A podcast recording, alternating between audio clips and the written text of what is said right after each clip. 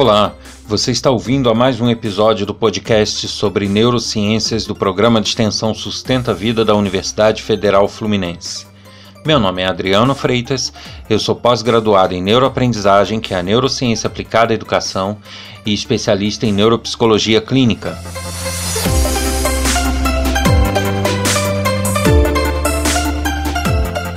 No episódio de hoje, nós falaremos um pouquinho sobre os processos de depressão e de melancolia.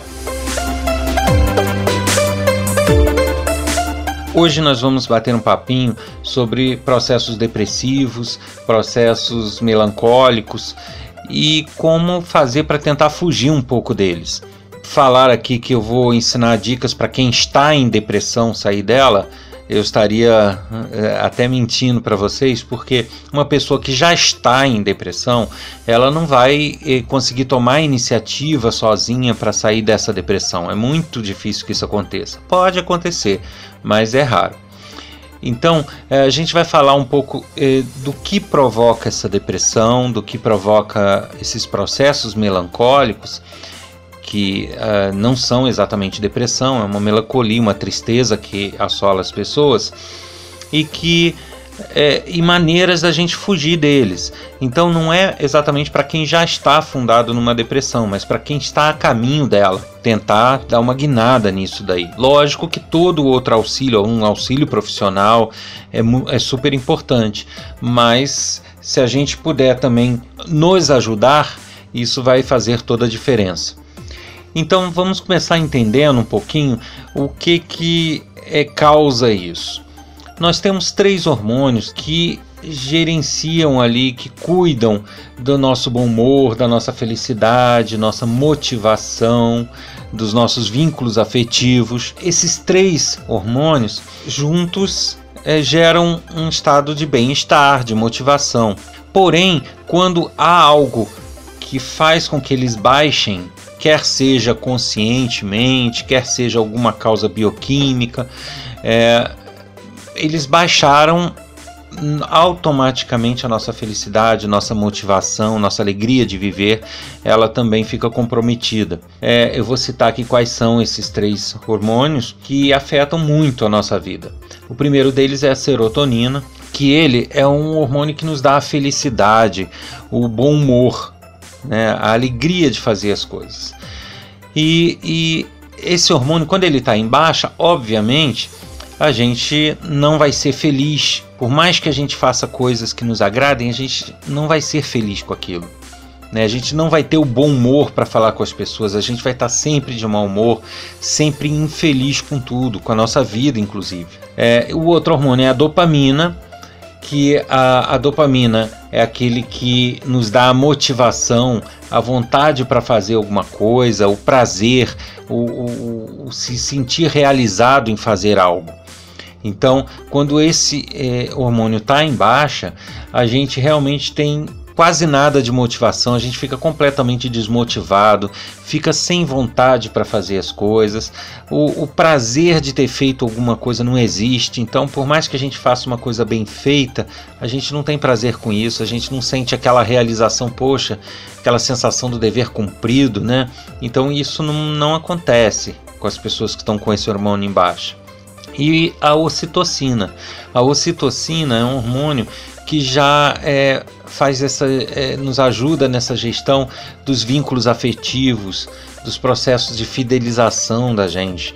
Então a gente ter um vínculo com um parente, com um amigo, se sentir afagado, confortado, gostar desse vínculo afetivo, né? Isso é tarefa da ocitocina.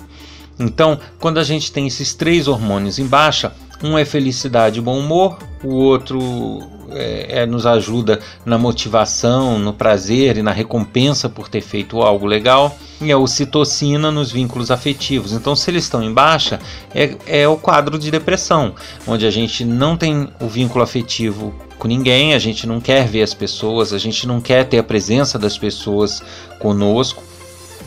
A dopamina, a gente não, não passa a não ter motivação, as coisas que a gente faz não, sabe, é como se a gente não tivesse um porquê de fazer aquilo ali, a gente não tem a menor recompensa, a menor satisfação de ter feito.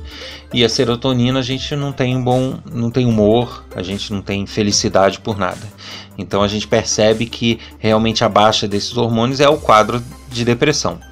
Obviamente que a depressão ela pode advir de diversos fatores. Né? Ainda existem estudos, muitos estudos em andamento, ainda há muita coisa a se descobrir, é, mas já se sabe que em, em uma boa parte das pessoas são distúrbios neuroquímicos onde a pessoa tem baixa nesses, nessas substâncias de fato e a pessoa não consegue. Não é uma questão psicológica, não é um problema que afeta a vida da pessoa necessariamente, é uma causa bioquímica e aí os problemas que seriam naturais na vida da pessoa ficam exacerbados, ficam fora de controle e a pessoa entra numa bola de neve ladeira abaixo. E existem aqueles casos já identificados também que essa baixa não é propriamente por um fator neuroquímico, ela é uma baixa, vamos dizer assim, provocada é, pela própria vontade, é, pelas, pelo sugestionamento que o próprio cérebro faz. Ou seja, a pessoa se condiciona a, mediante um problema, não reagir se fazer de vítima, ou a pessoa não se fazer de vítima, mas ela perder a vontade de viver ou perder a vontade mas isso ser tão forte que cause a baixa nesses hormônios. E aí a pessoa entra num processo que ela conscientemente não consegue mais reverter. Então, é, existem sim quadros psicológicos que causam uh, a depressão, é, mas também existem fatores neuroquímicos que podem causar essa mesma depressão muitos desses, eh, desses quadros a pessoa dificilmente reverte sozinha. A pessoa precisa de auxílios profissionais, algumas vezes de auxílios medicamentosos, né, tomar remédios, para que ela possa sair desses momentos agudos de depressão e aí sim fazer um acompanhamento psicológico e ter resultados adequados. A, a depressão realmente é muito sério, não é algo que ah, a pessoa está deprimida porque quer ou que sai da depressão a hora que quiser, não é simples assim. É, eu digo antes fosse, né? Porque aí seria mais fácil de cuidar das pessoas e mais fácil das pessoas se livrarem disso. Mas infelizmente não é tão simples assim. Então, a, as pessoas podem ter problemas psicológicos advindos de algum problema, de algum trauma familiar, e que isso se torna tão forte na vida da pessoa que isso gera uma baixa nesses hormônios e aí a pessoa entra num fato, de fato num quadro depressivo causado por um fator psicológico. Mas a pessoa também pode ter algum distúrbio neuroquímico e que cause essa depressão sem que a pessoa tivesse passado por um problema específico ou algum uh, algum impacto ou, ou algum drama familiar muito grande. É, e quando eu falo em melancolia, é porque muitas pessoas dizem: Ah, eu estou deprimido hoje, né? Ou tá, quando na verdade não tá, porque quando uma pessoa de fato está deprimida, ela quer se isolar do mundo, ela não quer fazer nada, ela não consegue muitas vezes sair de casa para trabalhar, ou quando sai para trabalhar é arrastado, sabe? Então muitas vezes a gente está até na, no nosso dia a dia falando que a gente está meio deprimido, mas na verdade não. Às vezes a gente está com uma melancolia, que a melancolia é uma característica também parecida com, com a depressão, uma tristeza, uma falta de estímulo, só que não necessariamente a melancolia ela te acompanha o tempo inteiro, todo o tempo e muitas vezes também ela não te acompanha com todo esse quadro.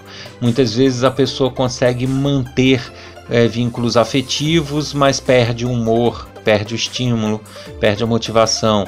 Outras vezes ela consegue até se sentir motivada a fazer algumas coisas, mas ela perde a felicidade, perde o humor. Então, não necessariamente ela estaria num quadro igual da depressão, onde a pessoa perde tudo. Né? Mas é um momento de tristeza, um momento de, de realmente não se sentir bem, se sentir triste, se sentir melancólico. Isso é uma outra característica. Mas a característica principal de quando a pessoa está melancólica é a perda da, da felicidade. Geralmente a pessoa fica triste, fica abatida, fica mais né, pensativa, introspectiva. E não necessariamente ela é, fica com esse isolamento todo que os depressivos tendem a ter. Existem algumas práticas que a pessoa pode adotar no dia a dia para afastar um pouco esse fantasma da depressão, esse fantasma da melancolia, para que um, o nosso hábito diário nos faça a gerar mais desses hormônios, é, promover maior liberação dessas substâncias e com isso a gente conseguir é, nos manter mais equilibrados constantemente. São algumas ações mais ou menos simples corriqueiras do nosso dia a dia, mas que é legal que a gente adote como hábito, porque apesar de simples, apesar de bacana, nem todo mundo possui esse hábito. É interessante a gente conhecer para que a gente possa adotá-los no nosso dia a dia. Para estimular a serotonina, é, tomar sol é bastante bom, né? Então você ter o seu banhozinho de sol faz muito bem para ter liberação de serotonina. É, as famosas massagens, né? É, receber massagem no corpo, no couro cabeludo e até na face também estimulam a serotonina. Então, quando eu falo em massagens, pode ser alguém que a gente gosta nos fazendo uma massagem ou algum profissional, mas também pode ser até aqueles massageadores. Hoje em dia tem tantos tipos, né? Tantas possibilidades. Existem aqueles massageadores que nos dão aquela sensação gostosa nas costas, no ombro e até no couro cabeludo, na cabeça. Então, ter um aparelhinho desse na falta de alguém que possa fazer essa massagem também ajuda muito. Então, é, isso estimula a produção de serotonina tá? massagens, sol, é, atividades esportivas também, como correr, nadar, andar de bicicleta, geralmente atividades aeróbicas, tá? Não é ficar fazendo musculação, não não é tanto quanto uma atividade aeróbica. Então, geralmente, correr, dar uma corridinha, ou quem não, não gosta muito de correr, mas gosta de andar de bicicleta, é uma boa dica. E também você sabe aquela roda de conversa é, com amigos ou familiares, onde você se recorda de bons momentos da sua vida? Isso também é muito bom para estimular a serotonina, né? Então não é apenas a roda de conversa, mas a roda de conversa com esta característica de relembrar e recordar bons momentos da vida. Então isso também ajuda a estimular a serotonina. Com relação à dopamina, né? O que, que nos ajuda a estimular a dopamina. É a gente, tudo que a gente puder fazer para estimular o cérebro a, a, entender que algo que a gente fez é muito bom. Então, é, mesmo que você não tenha esse hábito, você vai achar um pouco estranho no início, mas quando você faz alguma coisa que realmente você queria fazer ou que você acha, acha certo ter feito, você internamente comemorar isso né? Você no seu íntimo você vibrar, você comemorar, você fazer o teu cérebro enxergar que o que você fez é muito bom ou está correto. Então, isso ajuda a estimular a liberação de dopamina, sinalizar para o cérebro que aquilo foi bom. Então, isso é bastante interessante para esse estímulo da dopamina. E uma outra coisa que também ajuda é você fazer pequenas, dividir o seu dia, as suas tarefas que você tem faz, é, que fazer em pequenas outras tarefas. Então, às vezes você tem que fazer uma tarefa que vai te ocupar o dia inteiro, ok? Tipo limpar a casa. Você vai passar o dia limpando a casa, um exemplo. Se você conseguir dividir isso em subtarefas, tipo limpar o quarto, limpar o banheiro, limpar isso, limpar a cozinha, e uh, no limpar a cozinha você ainda subdividir, lavar a louça, limpar o fogão, quebrar essas tarefas em pequenininhas tarefas, fazer uma listagem e ir ticando isso, essa eu já fiz, essa eu já fiz, essa eu já fiz. Isso vai dar para o cérebro a sensação de que ele está dominando a situação, que ele consegue fazer tudo fácil. E isso vai liberar dopamina. Isso vai ajudar ele a liberar dopamina. Então, você ao invés de ficar com uma super tarefa, você quebrar ela em pequenas tarefinhas e ir marcando como concluída, nossa, vai te ajudar bastante nessa liberação de dopamina. Se você adotar isso no seu dia a dia, em todas as tarefas que você tem a fazer, vai ser realmente um, um bom estímulo de dopamina. E é, a ocitocina, ela, como a questão dela é o vínculo afetivo, são os processos de fidelização a pessoas, a grupos, né? É, as formas de produzir ocitocina, assim, no caso das mulheres, é engravidando, que nem todo mundo vai querer fazer todo dia, né? É, mas outras coisas também. Você é, demonstrar e receber afeto.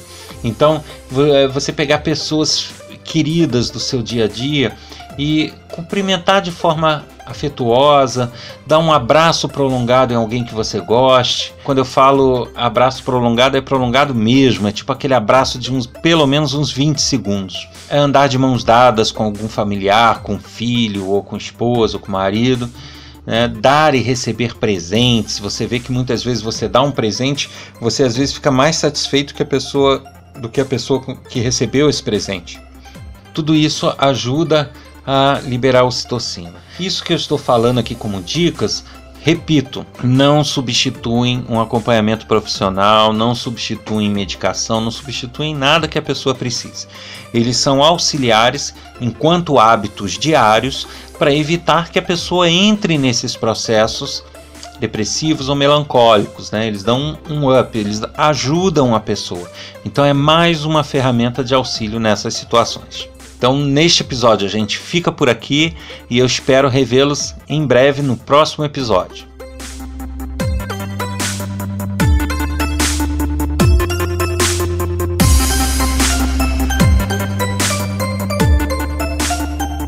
Se você tem gostado do nosso podcast sobre neurociências, compartilhe com seus amigos, divulgue para seus grupos, para sua escola, para o seu grupo de trabalho e façam com que nós tenhamos cada vez um, um, grupo maior nessa comunidade de neurociências e com isso a gente possa dar continuidade sempre a esse projeto.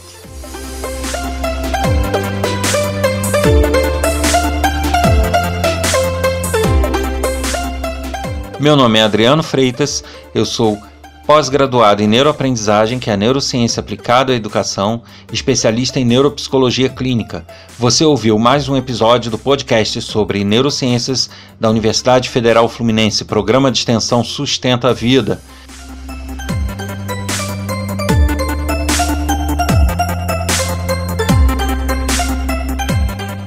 Para escrever com críticas, sugestões, dúvidas, comentários, basta mandar um e-mail para podcast@sustenta-vida.com, colocando no assunto o especialista ou o canal de podcast para o qual você deseja escrever. Para conhecer mais sobre nossos projetos, nossos cursos gratuitos de extensão, basta acessar www.sustenta-vida.com. Um abraço a todos e até o próximo episódio.